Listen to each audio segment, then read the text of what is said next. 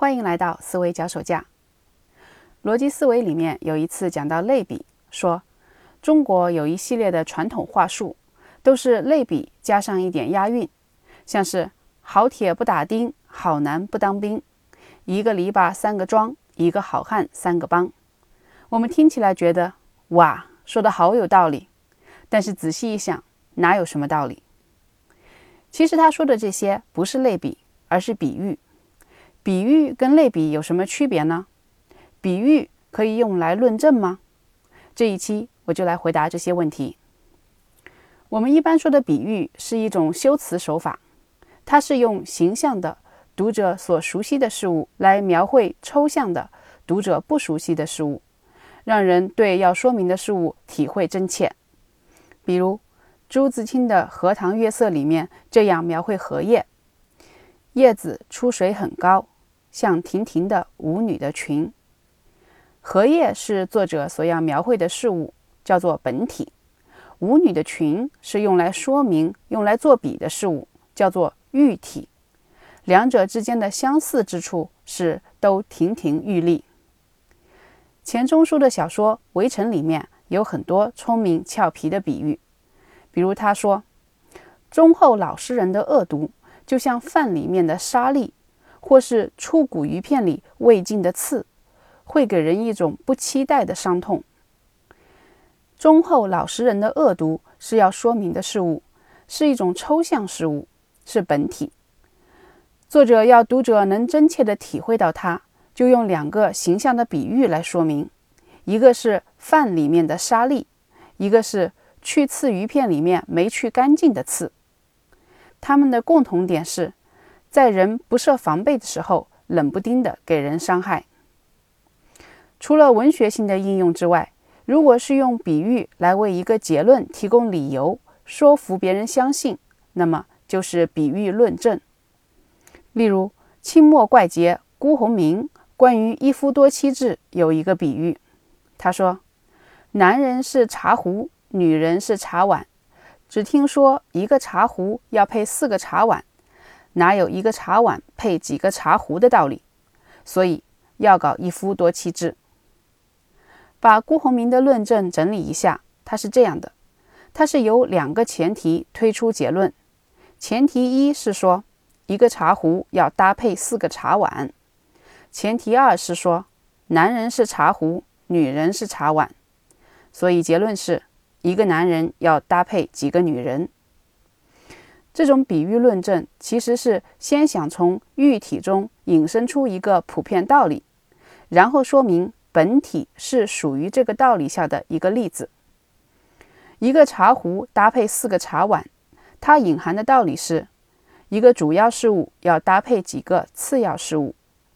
然后他说，男人是像茶壶那样的主要事物，女人是像茶碗那样的次要事物。最后得出结论。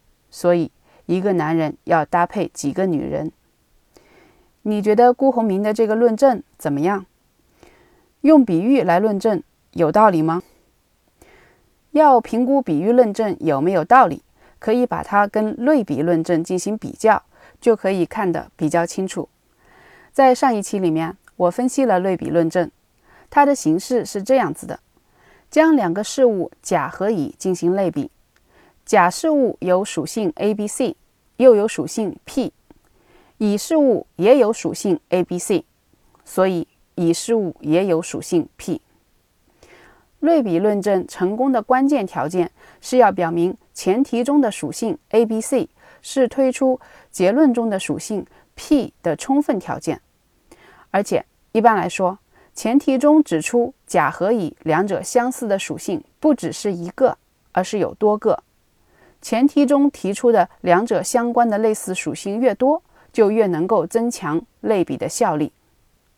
类比如果运用得好的话，可以进行严肃的论证，比如在医药领域，把人体与做实验的动物的身体机能进行类比；在法律领域，律师在为案子进行辩护的时候，援引先例进行类比，都是运用得好的类比论证，是具有逻辑效率的。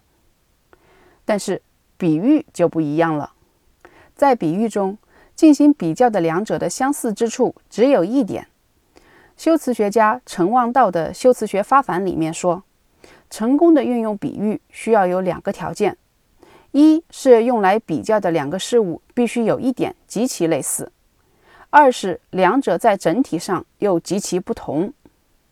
比如说，上排牙齿如同下排牙齿，这就不是比喻。还有说，火车的汽笛像轮船的汽笛一样响了，这也不是比喻。因为用来比较的两个事物太相似了，就不存在比喻的效果了。这是由比喻的目的决定的。比喻是用读者熟悉的东西来说明不熟悉的东西。如果两者太类似，那么它们相对于读者的熟悉程度就是一样的，也就起不到比喻应有的作用了。好的比喻修辞都是用两个非常不一样、一般人想不到一块去的两个事物来比较。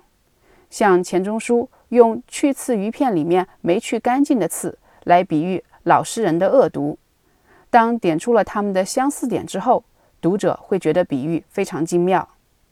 但是，如果要用比喻来进行论证的话，那么上面说的让比喻修辞成功的那两个条件，反而成为论证最大的软肋。这是因为在论证中，本体和喻体的那一点相似之处是假设出来的，是有待证明的。就比如辜鸿铭的那个茶壶论证，其中一个关键的前提是说，男人是茶壶，女人是茶碗。这是假设了男女的关系就跟茶壶、茶碗的关系类似，都是一方要搭配几个另一方。为什么这个假设可以成立呢？这个假设不就恰恰是他要论证的结论吗？所以，如果是把他的话看作试图用比喻来做出一个论证的话，那么实际上就是循环论证。如果他要补救这个论证，就需要对。男人是茶壶，女人是茶碗，这个前提提出独立的其他的理由来支撑。比如，他可能会说，在一个家庭中，男人的地位比女人的地位更加重要，所以男人相对于女人处于主要地位。但是这样一来，就不再是原来的比喻论证了。换句话说，单纯通过比喻是起不到论证效果的。所以，作为一种论证方式。比喻跟类比是有本质区别的。类比论证如果严谨使用的话，是具有逻辑效力的；但是如果用比喻来进行论证，则没有逻辑效力。在实际生活中，人们用比喻来说理，与其说是想要从逻辑上进行论证，不如说是想从心理上进行说服。所谓的说服，就是诱导你往某方面去联想。在不进行深入反思的情况下，认同作者所说的，这也就是一开头逻辑思维提到的：为什么比喻加上押韵听起来觉得好有道理，但是仔细一想，哪有什么道理？比喻和押韵所起到的效果是一样的，都是心理上诱导联想，而并没有在逻辑上真正说理。我们在听到一个说法，觉得它没有道理的时候，不要仅仅满足于。觉得它没有道理，而是进一步仔细剖析其实质，搞清楚究竟是为什么没有道理。这就是我们平常锻炼分析能力的思维体操。这里是思维脚手架，我们下次再见。